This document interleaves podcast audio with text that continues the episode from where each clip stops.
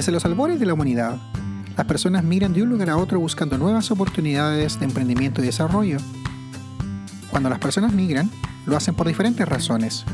Unos migran debido a la necesidad de mejorar las condiciones de vida personales o de su familia. Otros debido al peligro y la violencia ocasionados por conflictos armados, el crimen organizado, crisis sociopolíticas, etc.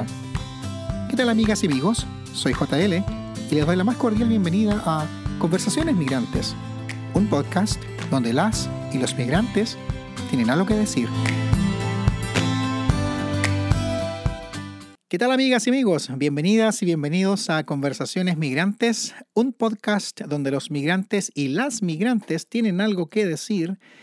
Hoy tengo el agrado de presentarles a una persona bastante especial. Ella es originalmente de la República de El Salvador. Creo que es la primera salvadoreña que voy a entrevistar aquí, lo cual me hace, me pone muy contento. Lleva muchísimos años en, Canadá, 31 años, emigró con su familia cuando era muy, pero muy joven. Se dedica al cuidado de niños, eh, vive acá en la ciudad de Winnipeg, esto es de nuevo al centro de Canadá tiene tres hermanas, no sé si mayores o menores, ya le vamos a preguntar. Tiene dos hijas y tiene la gracia todavía que sus padres están junto a ella y también viven en la misma ciudad. Oh, y esto me encantó. A, varios invitados e invitadas les pregunto, ¿cuál es tu color favorito? Y ella me dijo el negro, así que me gustaría saber un poco más de eso y ya vamos a hablar. Eh, ¿Con qué animal se identificaría con una osita? También me parece muy interesante. Y le gusta coser, me imagino que eh, coser a mano, ¿no? Cosas así como tejido, qué sé yo. Bueno, Yesenia, bienvenida a nuestro programa. Es un placer tenerla con nosotros acá. Gracias, buenos, días todavía. Aquí está de, de mañana, ¿no? Un placer estar aquí con usted. A ver, vamos, vamos a partir por lo más básico. ¿Por qué le gusta el negro? Eso me llama la atención. Bueno, ah, pienso que aparte de que es un color básico, le da bien a quien todo que se lo ponga. a todos nos queda bien el negro. y combina con todo. Y combina con todo y es apropiado cuando quiere llorar, cuando quiere festejar, así que no hay duda de que Yesenia, usted es casada con un, amigo mío, ah, con el cual solimos, eh, solemos eh, jugar fútbol. Bueno, cuando se puede en realidad, porque ahora ya con tanta restricción no se puede. Sí. Eh, entonces yo le preguntaba, ¿cómo prefiere que la llame? Su apellido original es Castro y el apellido de, de Iván es García. y lo interesante es que acá en Canadá, al menos en nuestros países latinoamericanos, cuando, cuando nosotros cambiamos de estado civil y nos casamos, la mujer no asume el, el, el, apellido del esposo, sino que conserva su propio apellido. Sin embargo, en Canadá es diferente. Y no sé si usted ha tenido algún problema de repente porque tiene su apellido eh, Castro en vez de García. O, o, no sé si eso lo cambió en realidad. Eh, pienso que es eh, de la otra manera. Pienso que nosotros como culturalmente cuando nos casamos, bueno, no sé ahora, pero ah, cuando yo vivía en El Salvador, usted tomaba el apellido de su esposo. Oh, ¿en serio? ah, eso es nuevo para mí. Aquí en Canadá es diferente. Yo pienso que tiene la opción de, de tenerlo, de usarlo, o simplemente seguir usando su, ah, su apellido de familia. Ya. Yo opté por ah, usar el apellido de mi esposo, que es García. Ok. Y se evitó un montón de problemas. Me evito un montón de problemas porque bueno, es divertido porque en, en, mi país, en El Salvador, si yo usara mi, todo mi apellido legal, fuera demasiado. Yo tengo tres nombres, mis dos apellidos de familia y aparte que me pusieran el D y el apellido de mi esposo. Entonces, oh. y ya viniendo aquí, pues es suficiente que uno solo o sea, tenía que siempre estar explicando, si tengo tres nombres, tengo dos apellidos, y entonces no, cuando ah, hice mi ciudadanía, ahí le, creo que es, le, le piden a uno, le dicen a uno cómo quiere uno ser este, llamado, reconocido. Y para mí fue muy fácil. Ah, dejé mis tres nombres, pero dejé los, apellidos de mi familia. Mis abuelas no estaban tan contentas, pero Bueno. Oh, me imagino. Eh, para las personas que nos puedan escuchar, eh, y aquí hay una primera diferencia cultural entre los países latinos y, Canadá, por ejemplo, es que eh, es, es, muy usado eso de cambiar el nombre. Entonces, cuando los, los esposos y esposas tienen diferentes apellidos, es un problema porque uno le pregunta, bueno, ¿y quién es usted? Sí, es cierto. y, y, a mí me ha pasado ya varias veces. Recuerdo la primera vez que necesitaba comprarle medicamentos a Karen, muchísimos años atrás. Y, y claro, como ella no tiene mi apellido, me decía, y bueno, ¿y quién es, quién es esta señora que está en el papel? Y le decía, es mi esposa. Y bueno, ¿y por qué no, y, por qué no tiene su apellido? Bueno, porque así no se usa en mi país, le decía. Oh. y me costó un mundo. Habré, habré estado dialogando con el farmacéutico unos 10 minutos hasta que al final lo convencí, no sé cómo, con mi pobre inglés, y me vendió el medicamento que necesitaba. Así que bueno, así son las cosas. Yesenia, uh, si, quizá no sería interesante que usted pudiera contarnos un poco de usted. ¿Dónde nació y en qué lugar creció? Bueno, ah, como al principio usted lo dijo, yo soy salvadoreña. Yo nací en El Salvador, crecí en un, eh, en una, bueno, El Salvador es bien pequeño, pero donde yo crecí, el barrio donde yo crecí se llama Ciudad Delgado, que está, creo yo que aproximadamente unos una media hora, 25 minutos del centro de San Salvador. Es parte de San Salvador, pero está en una de las afueras. Ahí fue donde yo, yo crecí con mis abuelos, mis, mi mamá, mis, mis abuelas. Siento que fui criada por uh, tres fuertes y admirables mujeres, que fueron mi oh, mamá y mis dos abuelas. Y mi abuelo, que fue. Ya, ya. ¿Y qué recuerdos tienen del lugar?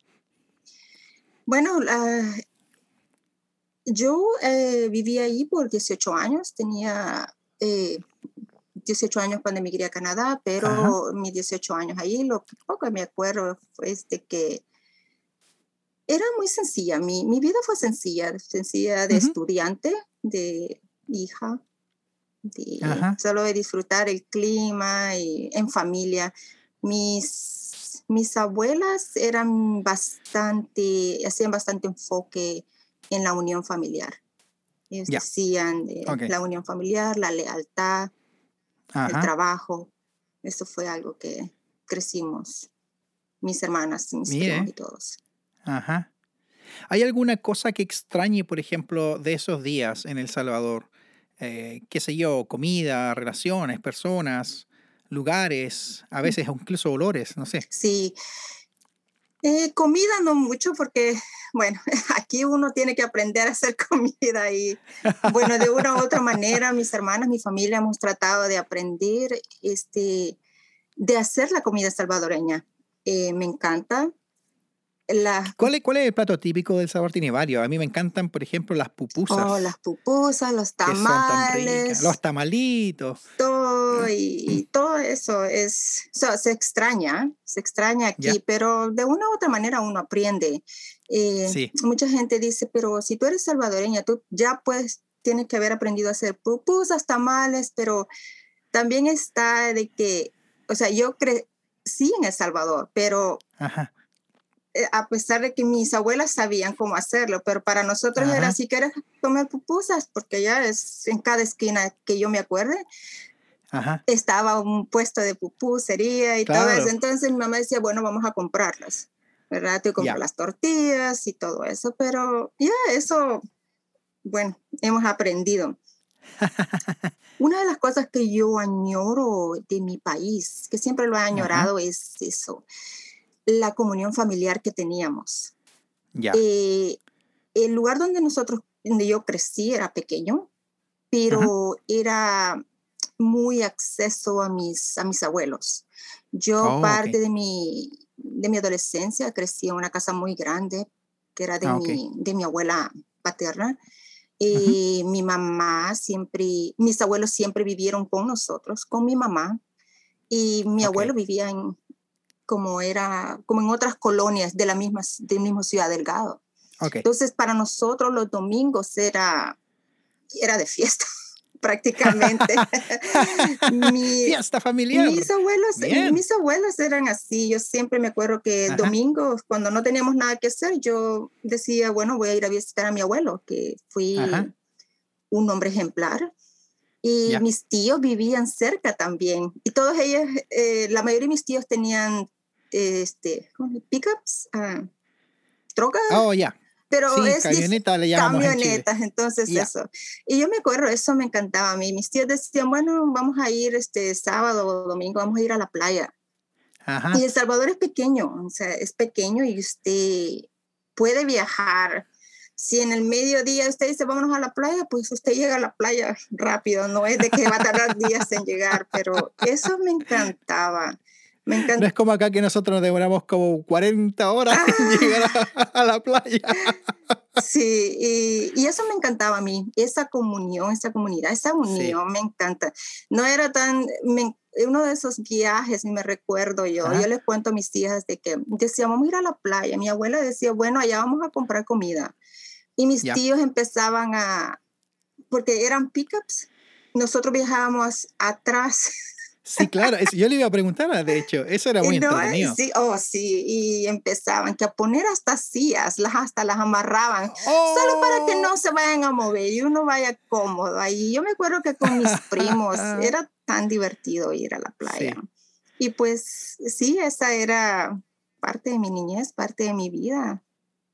Lo bonito de eso es que la vida era un poco más sencilla, evidentemente, pero a la vez tenía una belleza muy, muy, muy particular porque mucha de, nuestra felicidad, si lo podemos llamar de esa manera, estaba en relación a relaciones humanas.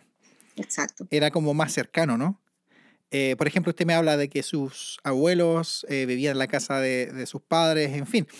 En, y si uno lo transporta, por ejemplo, a estos días, al menos aquí en Canadá, uno no ve eso. Sí. La costumbre es que los padres, eh, ya cuando ya están muy viejitos, venden su casa, no se la heredan a los niños, sino que venden su casa y luego se van a vivir a un lugar o más pequeño o a un lugar donde les puedan ayudar. Sí. ¿Verdad? Sí, es donde les puedan asistir con comida, les puedan dar sus remedios, en fin. No, bueno, en nuestra... ¿Eso es impensado en nuestros países todavía? Sí. Bueno, no sé, yo he estado tanto tiempo aquí, pero ah, en mi familia, en mi...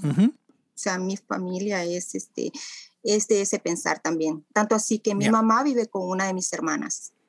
Ajá. Entonces, no es por tradición, es por eso, pero, o sea, el, la, el pensar de, bueno, al menos el mío es, ellos dieron tanto por nosotros, ellos lucharon, trabajaron, mi, mis madres, mis abuelos, mis abuelas, ellos pensaban en otros antes de que en ellos.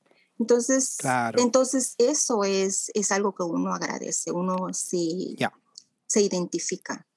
Y muchas veces no es fácil, pero el agradecimiento hacia ellos es para nosotros importante. Claro, claro. Y además tiene un componente, me da la impresión cultural. ¿ah? Eh, nosotros somos como, como latinos, digamos, tenemos esa idea de que nosotros cuidamos de nuestros padres. Eh, acá, acá eso es muy distinto. La cultura norteamericana en general, no sé cómo será la europea, pero, pero la cultura norteamericana en general es más, más independiente, decirlo, es mucho más individualista. Y, y, en algunos casos, no siempre, ¿ah? pero en algunos casos un poco más solitaria quizás. Sí, es cierto.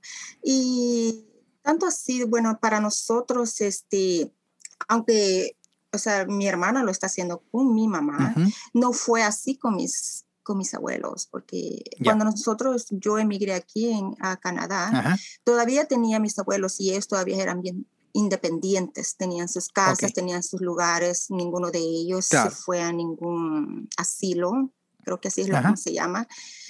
Y mi abuela, con la que yo crecí parte de mi adolescencia, después de que nosotros viajamos, bueno, ella ya había viajado a Estados Unidos, después de que nosotros nos venimos, pues no había mucho para, o sea, ella decía, ella le encantaba viajar mucho, vivió muchos años en San Francisco. Ella oh. vivió, no sé cuánto, casi como al mismo tiempo de nosotros, hasta que ella falleció, ella tenía su hijo ahí y Así pasó, Hasta el último momento ella vivió independiente.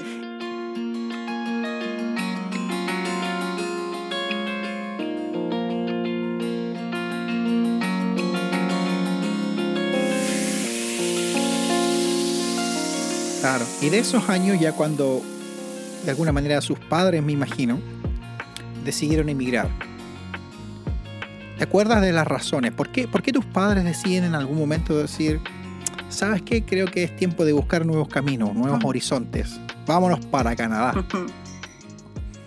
Eh, verlo a través de, de mis ojos es, fue algo es diferente a como yo oigo las historias de hoy en día. Pienso de que eh, en ese tiempo, eh, eh, en El Salvador me acuerdo mucho de que unos amigos, una familia muy cercana a, mis papás, a mis abuelos, este, llegaron con la noticia de que Canadá o que habían países que estaban aceptando oh, inmigrantes. como que ya. Era algo como, que habrían abierto las fronteras. sí, como que si uno quería aplicar podía ir a la embajada y todo eso. Y me recuerdo muy bien que, eh, que eso fue como por decirlo así, llega esa familia a visitarnos y nos dicen, bueno, nosotros ya aplicamos, nosotros estamos esperando.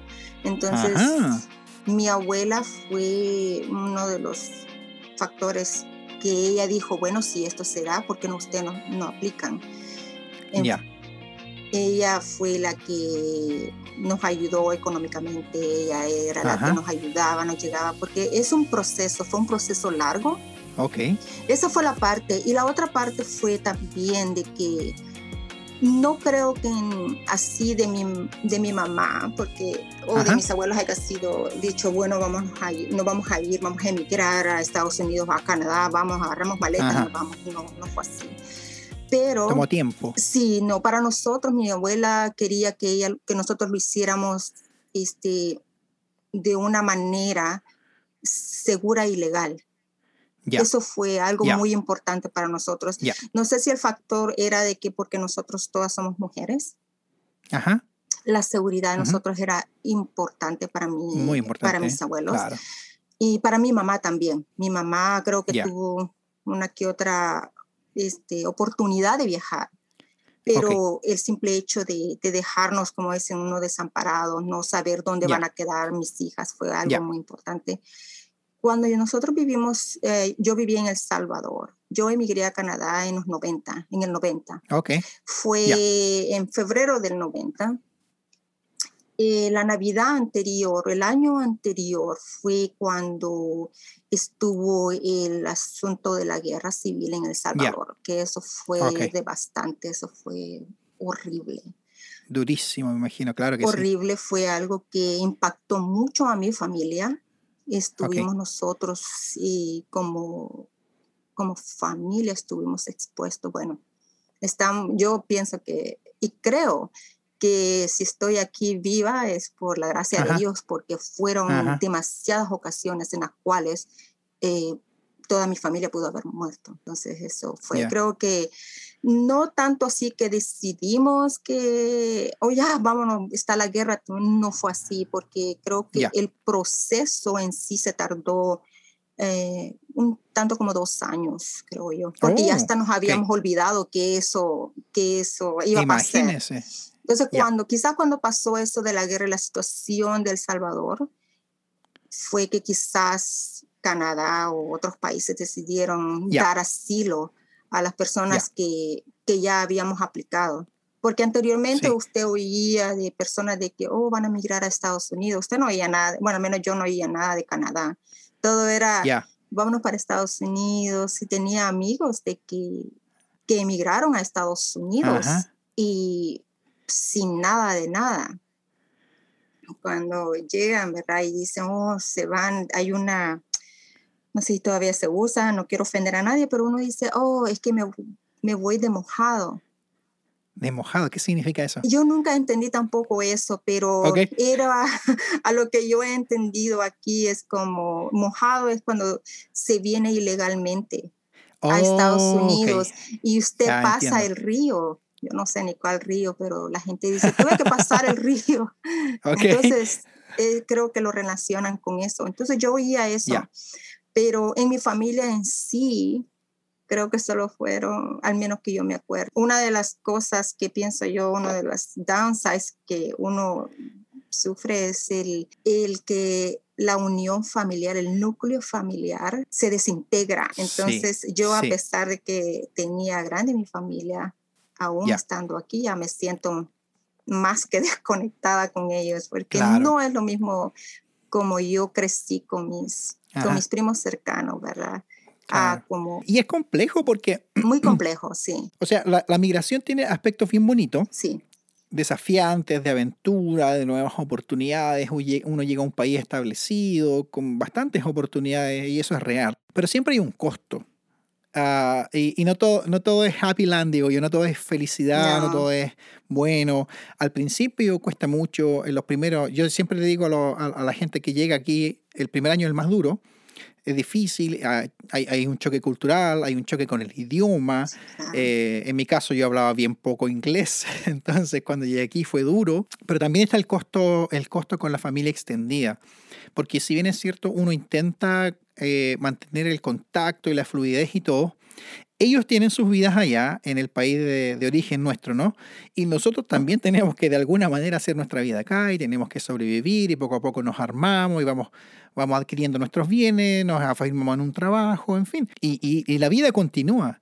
Entonces esas relaciones se, se, son son mucho más distantes, ¿no? Sí, claro. Y, y, eso es lo que uno de repente extraña quizá. Sí, yo también, este, bueno, en mi caso, cuando nosotros emigramos aquí, realmente yo no salí, eh, no sabía el valor o no veía tan que tan, o sea, estoy tan agradecida de estar en este país, es una gran nación, pero al mismo tiempo, o sea, no fue hasta después que me di cuenta, y la oportunidad que yo tuve de viajar, yo no, o sea, salimos con, con, mi familia, con mi mamá y mis hermanas. Yo me recuerdo de que temprano en la mañana, oscuro, en los países, en los países, diríamos así como El Salvador, escurece y amanece oscuro. es una oscuridad bien. Me recuerdo que nos llevaron al aeropuerto esperar el avión. En cada estación, en cada, creo, eh, pasamos a Miami, creo que allí nos quedamos casi como todo mediodía.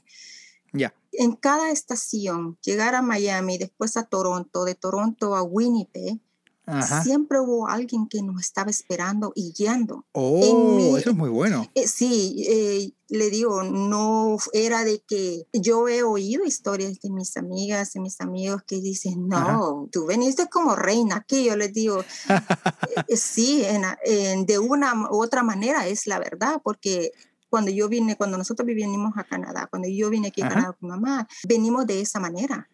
Nosotros, yo me bajé de la, como dicen, uno se baja del avión y ya estaba alguien ahí esperándonos, guiándonos, dándonos de comer, llevándonos a, hoteles. Me recuerdo que cuando llegué a, Toronto estaba tan helado para mí. El Salvador es caliente día y noche, creo que todavía es. Uno se baña allá y se está secando y está sudando. Al venir, yo vine aquí en febrero, en uno de los oh, meses más, más helados de Canadá, de, de Winnipeg, de Canadá, anyways. Pero, pero que, que, alguien esté esperándolo a usted, usted se baja del avión y le dice, y lo guían y le dicen, aquí está tu chaqueta, aquí están tus guantes, aquí están tus botas. Ese cuidado pienso yo que es un, es un lujo que mucha gente no lo ha tenido. Así es. Y yo muy agradecida venir a Canadá con estatus legal prácticamente, como residente. No solamente yo, pero mi familia también. Claro. Es algo que... Eso trae una paz mental enorme. Eh, es algo que... Es una tranquilidad maravillosa. Y es algo que uno no... Bueno, en mi, en mi caso, al principio yo no... No, o sea, para mí era como, bueno, toda la gente viaja, si usted va a la embajada y pone sus papeles, boom, están, como decimos aquí, pero no, no es así. Y mucha gente no tiene ese lujo de decir, sí. yo me subí en avión y me vine para acá. Muchos de, de, nuestros compatriotas, de, nuestros, de nuestra propia familia no ha tenido eso porque es un lujo, es un privilegio, en, en mi opinión, es un privilegio el que yo haya estado aquí y aún llegando aquí. Me acuerdo que con el programa que venimos, se encargaban de, buscarle casa a uno, de buscarle escuela, de, de todo, todo, como dicen, se nos fue dado. Por eso me encanta Canadá. es muy cierto lo que usted dice. No todo el mundo tiene esa oportunidad. No. Realmente. Es un privilegio. Pero, pero a la vez, incluso no teniendo, yo no tuve ninguna de esas, digamos, eh, alternativas, pero aún así, estando acá, viviendo acá, ya una vez que me consolido o nos consolidamos como familia, yo todavía me siento súper privilegiado porque miro, miro a mi familia extendida, miro a mis amigos, miro cómo están las cosas en, en mi país y digo, wow, acá, acá no tengo que lidiar con corrupción, acá no tengo... Y, y no estoy diciendo que acá sea el paraíso, No. porque se dan cosas, No. se dan cosas feas en, en todo lugar, ¿no? Sin embargo, eh, hay, hay, una, hay un respeto, hay una sociedad que está bastante estructurada, las cosas funcionan y funcionan bien, las cosas se hacen y se hacen bien, cosas que son elementales, pero que en el fondo nosotros en nuestros países no las tenemos muchas veces. Eh, y siempre estamos como luchando y acá, acá, digamos, incluso la pobreza tiene otro rostro, digo yo. Es más digna, se puede vivir, Sí. se puede salir adelante, en fin. Y Yesenia, cuando usted eh, llegó acá, ¿sabía algo de inglés? No, solo español, nada de inglés. ¿Y cómo aprendió? Fui a la escuela.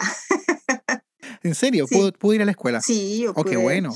Eh, como les digo, nosotros eh, tuvimos ese, bueno, las personas tuvieron el cuidado de inscribirnos a nosotros en la escuela. Ya, Yo Ya. aquí vine a terminar mi bachillerato, ya, ok. no, high school, hice unos cursos en el Red River College. Eso ayuda un montón. Oh, sí, claro. Sí, abre puertas también. Y, y el mirar televisión.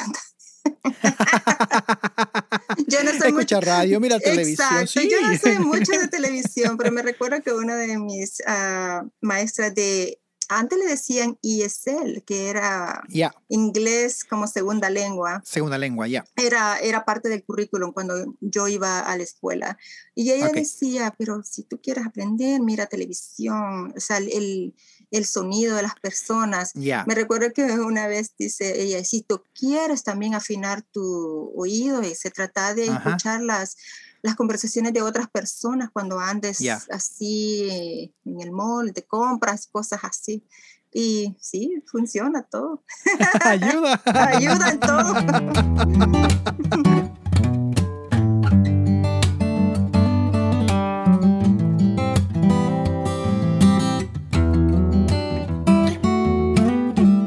Yesenia, ¿y en qué momento, bueno, usted creció, fue, estudió, después imagino que comenzó a trabajar, ¿en qué momento conociste a, a tu esposo, a Iván?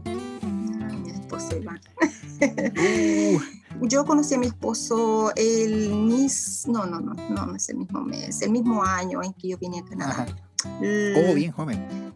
Yo eh, nos conocemos de hace más, no, como 31 años. Wow. Yo lo conocí el, el mismo mes que yo vine. Qué paciencia ha tenido. Oh, me van a retar. Se va a enojar mi amigo. Ya, no, que, ya, así lo conocí. Iván tiene, Jovencito. sí, ¿Cuántos años de casado tienen ustedes ahora? 28 años, vamos para 29 años. ¡Wow! Oiga, cuénteme, ¿y ¿qué le, qué le gustó de Iván? ¿Cómo la, cómo la convenció? Eso me interesa saber. ¿Qué hizo este hombre para convencerla? Bueno, si vamos a hablar de mi esposo Iván, yo pienso que una de las cosas que a Iván le tengo mucho respeto. Ajá. Le tengo mucho respeto como el ser humano que él es. Una de las Ajá. cosas que yo admiro en Iván es su lado humanitario que él tiene. Respeto mucho el trabajo que él hace, eh, tanto afuera como adentro de, de nuestra iglesia. Ajá. Este, todo lo que él sabe y tiene es porque lo ha trabajado y se esmera cada día, Iván. Bueno, yo no sé, pero él, Ajá. si usted lo conoce, él siempre anda ofreciendo que lean libros Sí. y le encantan los libros y ese Sí. entusiasmo que él tiene ya. por ayudar a los demás es una de las Así es. grandes cualidades que él tiene como Ajá. ser humano. Nos llevamos muy bien, a pesar que somos totalmente opuestos. él es muy suceder. diferente. Es totalmente, pero creo que ese es el complemento. Él es tiene mucha energía. Ajá. Yo a lo contrario, yo pienso todavía, ando siempre bien tranquila. Pero sí. Sí, es muy cierto eso. Yo eh, he conocido muy lindas personas, que he tenido el privilegio de conocer muy lindas personas acá. Y, y sé lo que destaco, Iván, por ejemplo, esa capacidad de siempre tender una mano. Cuando las personas están recién llegando a un nuevo país, sobre todo los que no tienen esas redes de apoyo, los que no conocen a nadie, realmente encontrar a alguien, primero que hable tu mismo idioma y, y que después te tienda una mano, eh, se agradece del cielo a la tierra, digamos. Exacto, y así fue como nos conocimos, así fue como nosotros este, empezamos nuestra relación también, Ajá. de esa manera. No fue de que, yo pienso de que eso es parte de, de nuestra relación como, Ajá. como pareja también. Claro. Él es, él es así, me, como ese es un complemento, yo no, cuando él ve algo que, o sea, de, de hacer, él Ajá. va y actúa rápido, yo en lo contrario, Ah, yo ok. primero me, primero pienso, primero digo, ¿cómo es que esto va a suceder? Tengo que, él no, él es así, y, pero es Ya. la parte de, de lo humano que él es. ¿Y ah, ustedes han tenido la oportunidad de contactarse con, con otras personas o quizás ayudar a otros migrantes? No necesariamente quizás de, de su familia, pero Ujú. gente que quizás no han conocido y que dicen, bueno, a, e- a, a esto le- les vamos a dar una mano. Sí, eh, y como le digo, siempre a través de, de Iván, él Ok. ha sido Él, él siempre- es el relacionador público. Él, es- él es, él es el que siempre ha tenido ese, ese gift, creo yo, ese regalo, Ya, que, ese don que ya, él tiene Ya, a través de las personas, porque muchas veces a veces ni se lo están pidiendo y él ya lo está ofreciendo. Entonces, Oh, eso ok. ha sido una capacidad para él, para conocer muchas personas. Sí. Yo en sí me gusta ayudar a las personas, yo me encanta mucho ser hospitalaria, eso es algo que lo aprendimos de mi familia, mi familia, toda mi familia es así. Ajá. Y, y sí, personas a través de, de nuestra iglesia, a través de mi Ajá. trabajo, a través de, de nuestras amistades. Hemos conocido muchas personas que han sido de, de gran apoyo para nosotros Ajá, en nuestra ok. estadía aquí en Canadá, porque a pesar de que, nos, de que yo no, o sea, no, le digo, tuve el privilegio de venir como vine, como ya lo Ajá. expliqué, pero siempre hay esos momentos en los cuales uno dice que estoy haciendo aquí en Canadá, Sí, que, claro. que hay más, pero siempre hay personas, siempre ha habido esa, esa voz, esa mano que nos ha ayudado y nos han extendido Claro. a seguir adelante. Y Ajá. parte de, de lo que de, que esto yo me he beneficiado es de la manera como es que es mi esposo Iván. Ustedes tienen dos hijas, hijas ya grandes, son adultas, bueno, son muy jóvenes ellas, eh, pero ya no están en edad escolar, digamos. no, ¿Cómo ha sido su experiencia de criar dos chicas en una cultura nueva? Es desafiante. sí, Usted venía con toda su cultura y su tradición quizás salvadoreña, pero sus hijas nacieron acá y se crían como, como canadienses, ¿no? sí. Y culturalmente hay una diferencia bien grande. ¿Cómo, cómo lidió con esas cosas? ¿Cómo, ¿Cuáles fueron sus desafíos para, no sé, manteniendo un poco la cultura salvadoreña, pero a la vez tratando de adaptarse a lo, a lo canadiense? Sí, bueno, una, yo pienso que una de las ventajas de que, que yo he tenido ah, a través de, de mi estadía aquí, de, de yo estar viviendo aquí, es estar expuesta no solo, porque la, la, la cultura canadiense, yo pienso de que es tan compleja, uno no puede Ujú. decir la cultura canadiense es así o Ya. no de esta manera, porque si lo ponemos en el aspecto de que la cultura canadiense no solamente son las personas, las Caucasians people, en en- no sé cómo es, cuál es el término, no quiero, Yo- como le no, digo. no es un- no es una entidad monolítica, no es, por Exacto. ejemplo, una sociedad blanca completamente, ¿verdad? Exactamente. Ya, yo lo entiendo. Cuando nosotros, cuando yo vine aquí, esa era la, la idea, esa era la, la, la perspectiva. Uno Oh, ahora viene, aquí, uno viene aquí, digamos, viene aquí o sí, Canadá, uno se imagina blanco, ojos azules, y eh, eh, todo eso, ¿verdad? Ya. Pero cuando ya uno vive aquí y uno va entendiendo que Canadá es un país diverso, es un Sí, país muy en- diverso. Que en, en sí está compuesto no solamente por ese lado, pero está Ah. el otro lado que es el de primeras naciones, Ajá. nuestros Ajá. indígenas que están Ajá. aquí. Entonces, Sí. en sí, solo ahí hay un choque de cultura. Ya. Y a, Y eso además- agrada- y a eso agregarle a mi cultura, que, que es totalmente, um, en muchos aspectos, totalmente diferente a lo que Ya. vivimos aquí. A través de mi trabajo, a través de, porque yo trabajo con, en un programa de la ciudad, Ajá. he tenido el privilegio de, de ver diversas este, naciones representadas en Ajá. niños. Ya, Y qué lindo, Yo, ok. como, yo como madre estoy aquí, yo vine aquí de 18 años. Yo no soy muy, por decirlo así, de que a mí no, no soy muy así tan en general abierta a todo lo que me Ah, ofrecen. Yo tengo Ya. mis reservaciones, quizás por la manera como yo fui criada, la manera de como mi experiencia, la- Ya. las dificultades que uno tiene de, de confiar en personas. Ya. Y eso es parte de no solamente familia, pero también en las situaciones que uno vivió Sí, claro. en nuestro país. Venir aquí, yo tengo mis dos hijas, mis dos hijas son, ya de ellas son madres, son mujeres, Ajá. son mujeres muy independientes, muy inteligentes académicamente, son personas que muy, ah, que luchan. Mis hijas nada se les ha dado, yo no soy de las que a mí me gusta darles todo, pero al mismo tiempo ellas tienen que saber y reconocer el valor de, de lo que es tener algo. Y eso ha sido siempre. En mi, en mi familia es algo que se ha Enfatizado. Enfatizado. enfatizado. Entonces, aquí cuando ellas estaban cuando es, uno crece, digamos, en una cultura que es tan compleja, traigo la mía que es valorada en familia, valorada en que obediencia, valorada en que en tus valores, en tus principios, que es respetar, ser uno con compasión, tratar de ver lo mejor en las personas y trabajar por lo que uno tiene. El estar aquí con mis hijas, el choque viene cuando primero van a la escuela. Ya. Aquí hay un término que dicen sleepover. Ya. No sé si sí. usted está, usted tiene hijos también, pero bueno, eso Ya. fue también. Nosotros no creemos en sleeping over anywhere, Ya. si no es la abuelita, las hermanas y todo eso.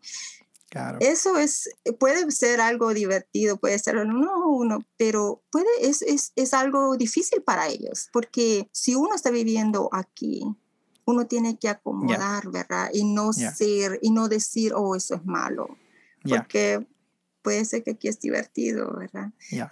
Ir a la escuela y cuando son los cumpleaños en mi familia, yo invito a mi cumpleaños, invito, oh, sí, tráigaselos a todos aquí. Me recuerdo que en muchas ocasiones invitaban a mi hija mayor y Ya. mi otra hija se quedaba en la casa, ¿verdad? Y, y eso es el principio, pero ya al Es comienzo, cuando extraño e- para uno, sí. es extraño para uno y- Sí. y también este, la, li- la libertad que Ya. el adolescente crece aquí en Canadá. ¿verdad?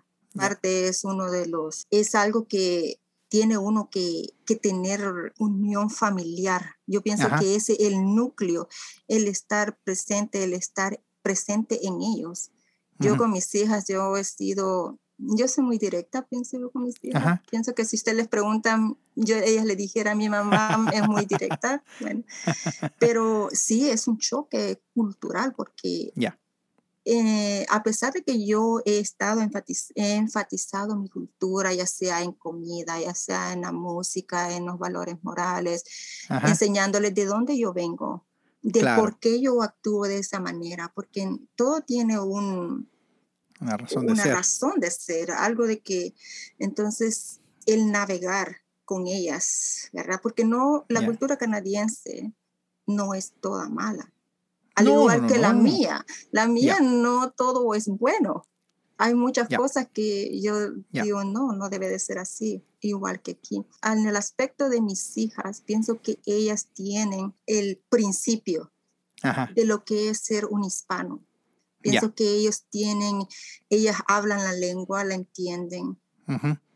como le digo, se relacionan mucho con eh, sus amigos.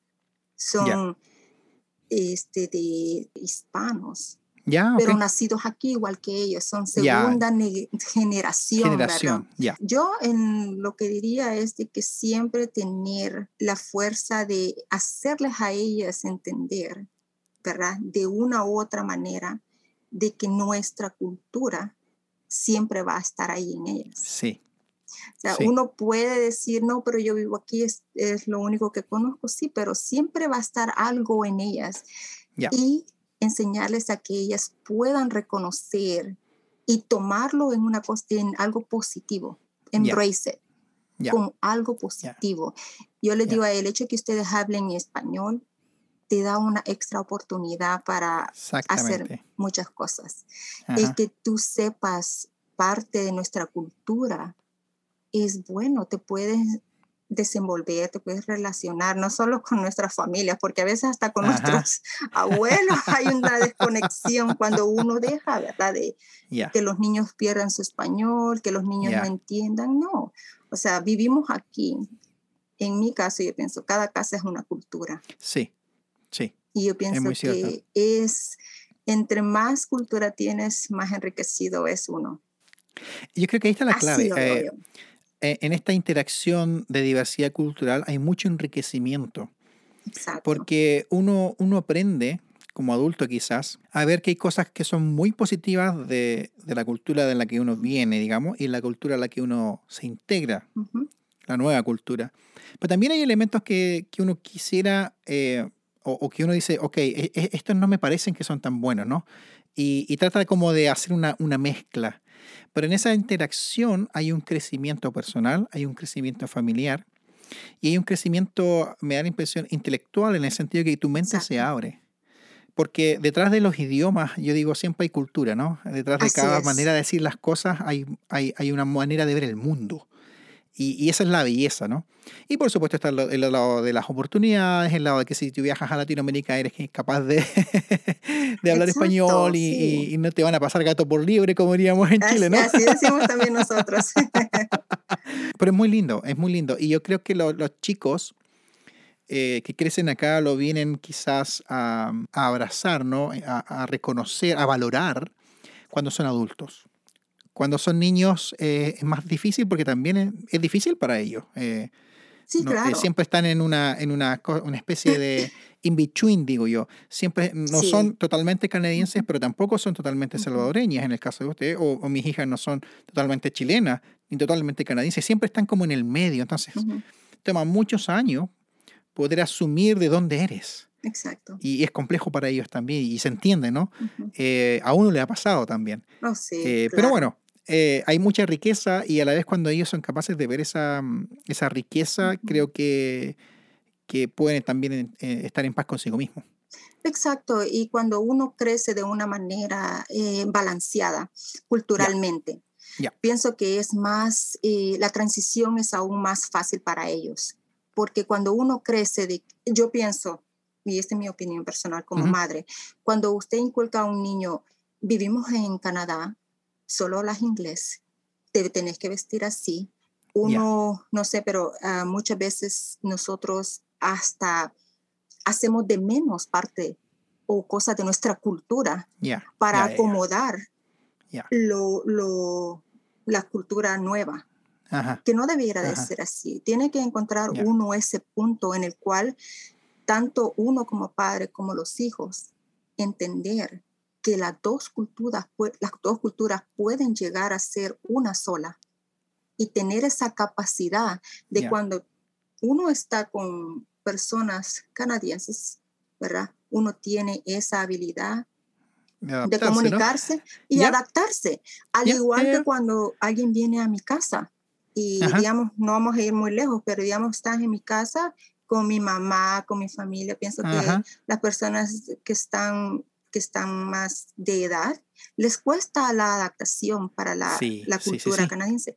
Pero si mi hija llega y empieza a hablar español, vaya pues comemos pupusas, abuelita, y todo eso. Eso es algo que es importante. Ya, Eso algo es. enriquece no solamente el país, pero también nosotros como personas, como adultos, y nos da la capacidad de tener compasión para las nuevas personas que llegan aquí. Porque aunque ellas, mis hijas, han nacido aquí, no quiere decir que ellas pueden, porque yo nací aquí, no puedo relacionarme con otras personas. Claro. Que en claro. muchos ejemplos, en muchas ocasiones eso pasa. Pasa, ¿no? Y Sí. ya sea directamente o indirectamente que uno de padre ha dejado que la cultura, una cultura ha- ha Ajá. como sobretomado Domine a más, la otra, domine claro. la otra. Ya.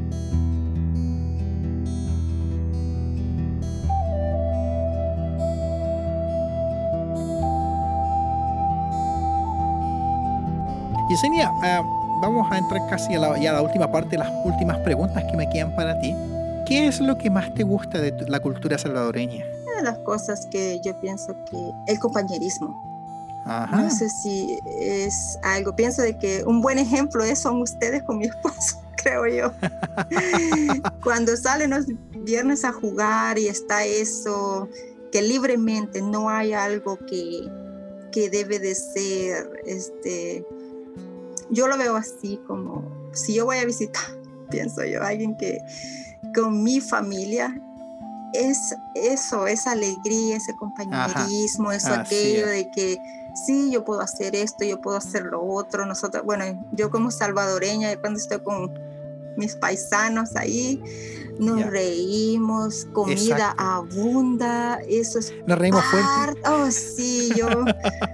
Sí, entonces a mí me encanta eso de, nuestra cultura, de la cultura Sí. hispana, de la cultura Sí. latina, eso de que no necesita usted tener tanto para hacer este, de un ambiente, para pasarla bien, como decimos. Es interesante porque a veces ni siquiera no conoces mucho a la otra persona, pero hay algo que engancha y empiezan las bromas de inmediato. Sí, Y ya con eso hay una, una especie de relajación. sí, es cierto, sí, es cierto. Y después terminamos siendo amigos como si nos hubiésemos conocido Sí. toda la vida. Es cierto. Eso, Eso. es mucho más difícil con, con un, digamos, con un gringo. no quiero ser despectivo, solamente decir, Sí, eh, eh, es diferente. sí, Es no. diferente. Y también es, eh, influye bastante como la actitud de uno, ¿verdad? Porque Sí, claro. Por yo me supuesto. siento muy en, muy en ambiente. Yo tengo una de mis mejores amigas, es de Nicaragua. Ah, yo puedo pasar con ella todo el día y toda la noche hablando y no nos aburrimos. Bueno, al menos yo no me aburro. y no se pasan penas, ¿verdad? Pasan penas y si pasamos penas, pues nos animamos. Ajá, Eso así me es. gusta mucho nuestra cultura. Me gusta Sí. mucho el, el- la parte humanitaria. Sí. en a way que uno viene, que si alguien necesita ayuda, pues ahí vamos, que hagamos esto, hagamos lo otro. Entonces, me encanta eso, es algo. Bueno, y después de llevar tantos años acá en Canadá, ¿queda alguna cosa que para ti tú dices, sabes que a mí todavía me cuesta lidiar con esto de la cultura más anglosajona? Todavía hay elementos que, que- que me cuesta adoptar o que simplemente nunca los voy a adoptar, adoptar porque ya, ya no se puede nomás. ¿Hay algo del, de- ele- algún elemento de esta cultura más canadiense, anglosajona, que, que tú dices me cuesta lidiar con eso? Es el aspecto de, de que todo te lo mereces. Oh, Eso puedes es- decirme un poquito más, sí. Eso me, me hasta cierta forma, me, me molesta en, en muchas ocasiones y a Ajá. veces es difícil lidiar con la actitud de que todo me lo merezco, todo lo solo soy, tengo que ser yo, Ajá. ¿verdad? Ajá. Eh, que, digamos, ya sea en el trabajo, ya sea con los amigos, esa, la... Es una, no sé, quizás porque de una u otra manera es una manera despectiva de tratar a otras personas. Para uno es más chocante quizás porque uno viene de un, de un lugar de más esfuerzo y el esfuerzo tiene un valor para exacto, nosotros. Exacto, y a veces, este, bueno, algo tan que se puede llamar hasta racismo de una Ajá. otra manera. So, eso es dificilidad de, porque hay diferentes niveles, Sí, ¿verdad?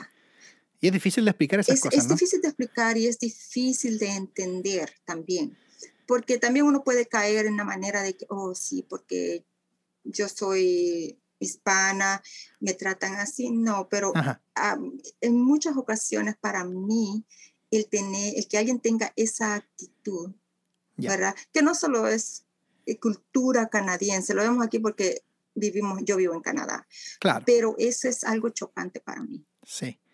Es como que tú te mereces las cosas simplemente porque eres tú. Exacto. Y uno, uno piensa, eh, bueno, y las personas piensan de que, oh, sí, sí, tú eres hispano, tú eres latino, pero de una manera de que, o sea, no tienen ni la menor idea de dónde uno viene, pero se hacen esas... Eh, que uno ya... Estereotipo, imágenes, ¿no? Exacto, sí. A mí me ha pasado mucho que me dicen, ¿y por qué no te gusta el picante? Y, yo le digo, bueno, porque bueno, en mi país le dicen ají, pero en, muchas culturas latinoamericanas le llaman chile. Chile. Y bueno, es que a mí no me gusta nada más. ¿Y, por qué si tú eres... Y, una vez tengo que confesar, ahí espero que no haya ninguno de mis amigos mexicanos que se ofenda, ¿no? Pero en algún momento dije, ¿sabes qué? Yo no soy mexicano. a mí no me gusta el, picante. Exacto. es como que nos agrupan, digamos. Exacto, sí. todo. O sea, tú vienes de down there, tú vienes de México para abajo, somos todos mexicanos. Sin ninguna diferencia, digamos, cultural, idiomática, expresiva, etc. Es difícil que alguien no sepa que hay más allá de aquí. Ya.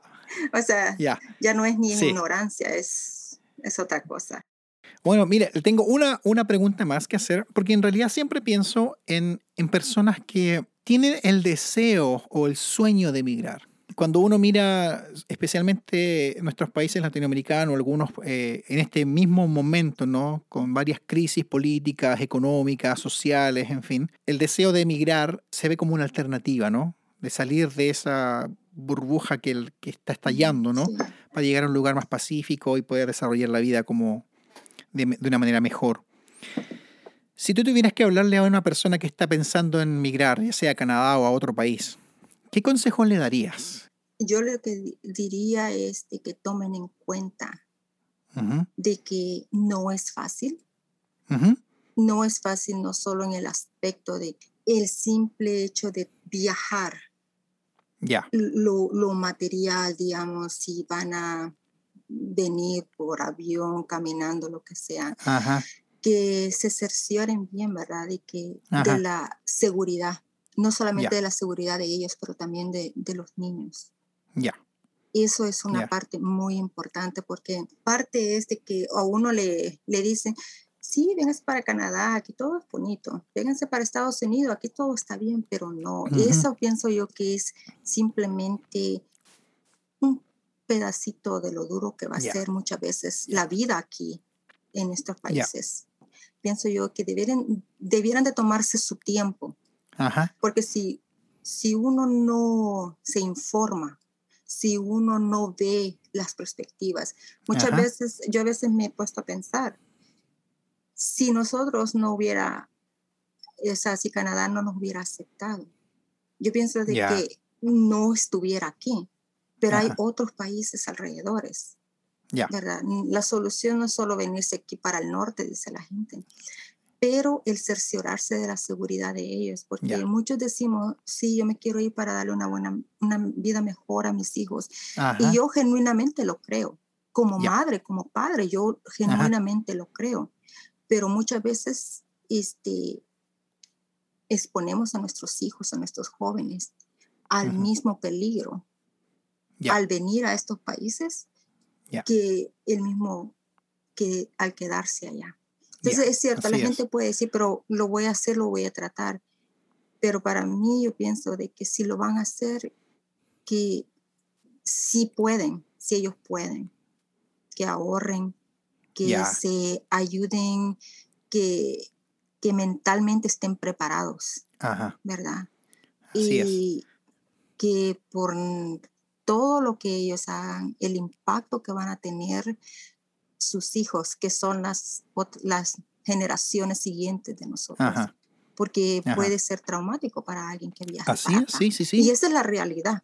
O sea, tenemos tanta, en nuestros países tienen tanta riqueza, lastimosamente, nuestro gobierno no, no saben cómo, pero, pero yo, le, yo eso le diría, que tomen conciencia también porque... Es importante lo que tú dices, ¿sabes? Porque de repente existe esta idea de que la gente migra solo por avión, ¿no? Ah, que, que, tú vas, que compras el ticket de avión y te fuiste a otro país. Pero la migración no es un viaje en el sentido de turismo, no es un viaje de turismo. La migración a veces implica, para algunos, ¿no? Pasar hambre, caminar muchos kilómetros, Exacto. mucha inseguridad, abuso, Exacto. negligencia eh, y un montón de otras cosas más. Entonces, creo que planteas algo muy, muy importante, sobre todo para, para aquellos y aquellas que nos pueden escuchar. Ujú.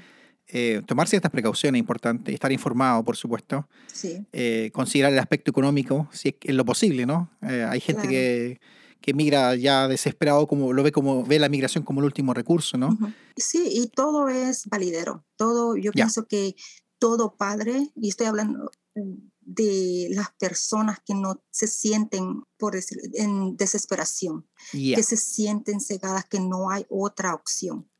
y sí, es. hay, hoy, hay esos casos, pero al mismo tiempo, digamos, cuando yo estaba, digamos, niña, cuando yo estaba en El Salvador, yo oía de que mucha gente emigraba, ¿verdad? Ajá, Y le digo, o sea, se venía y se venían los papás y todo eso. Lo que hizo eso sí es cierto, se beneficiaron muchas personas al venir aquí, Ajá. como mis tíos, todos, pero el núcleo familiar sufrió demasiado. sufrió demasiado. Les diría, si el costo es perder a un hijo, perder una vida, eh, no, para mí no vale la pena. Ajá, Como diría mi abuela, prefiero que ustedes estén aquí comiendo frijoles con arroz ajá, a que vayan a perder su vida, a que, como dijimos, los peligros que hay están latentes. Cada frontera es un, pe- un- un peligro para Ajá. toda persona, para todo niño, especialmente si vienen desamparados, por decirlo así. claro. Entonces, es, es- esa es una realidad. Pero Ajá. también está la realidad, ¿verdad? Que si usted llega aquí, puede encontrar trabajo y hacer todo. Ajá. Bueno, Yesenia, quiero darle las gracias, primero que nada por su tiempo, su apertura, por contarnos sus historias ah, de- como migrante ya de, de muchos años.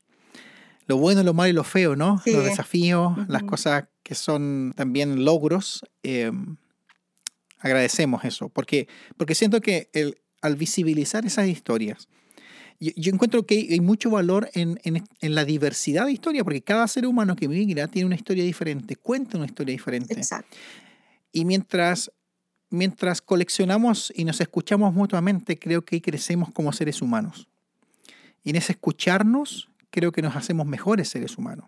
Y, y por es. eso me parece tan importante y estoy tan agradecido que personas como usted nos dé la- el espacio, ¿no? Nos abra la puerta o una ventanita de, de su propia vida, de su propia historia, para decirnos, mira, esta- esto es lo que a mí me he vivido, esto es lo que he aprendido, estos han sido los desafíos, y aquí estamos y seguimos adelante. Así. Así que muchísimas gracias. Oh, muchísimas gracias a usted. Este ha sido eh, el episodio de hoy. Espero que ustedes al escuchar a Yesenia en esta conversación puedan sacar elementos que les permitan ah, ya sea motivarse o considerar si es que están pensando en migrar. Si ustedes tienen alguna pregunta o quisieran que, que le preguntáramos eh, alguna pregunta específica a nuestros invitados o invitadas, por favor escríbanos a conversacionesmigrantes.gmail.com y encantado yo tomaré esas preguntas y se las haré a nuestros invitados e invitadas. Que estén muy bien, nos vemos gente, un abrazo grande para todos, ánimo, fuerza, el mundo no se ha acabado, seguimos adelante, sigan caminando.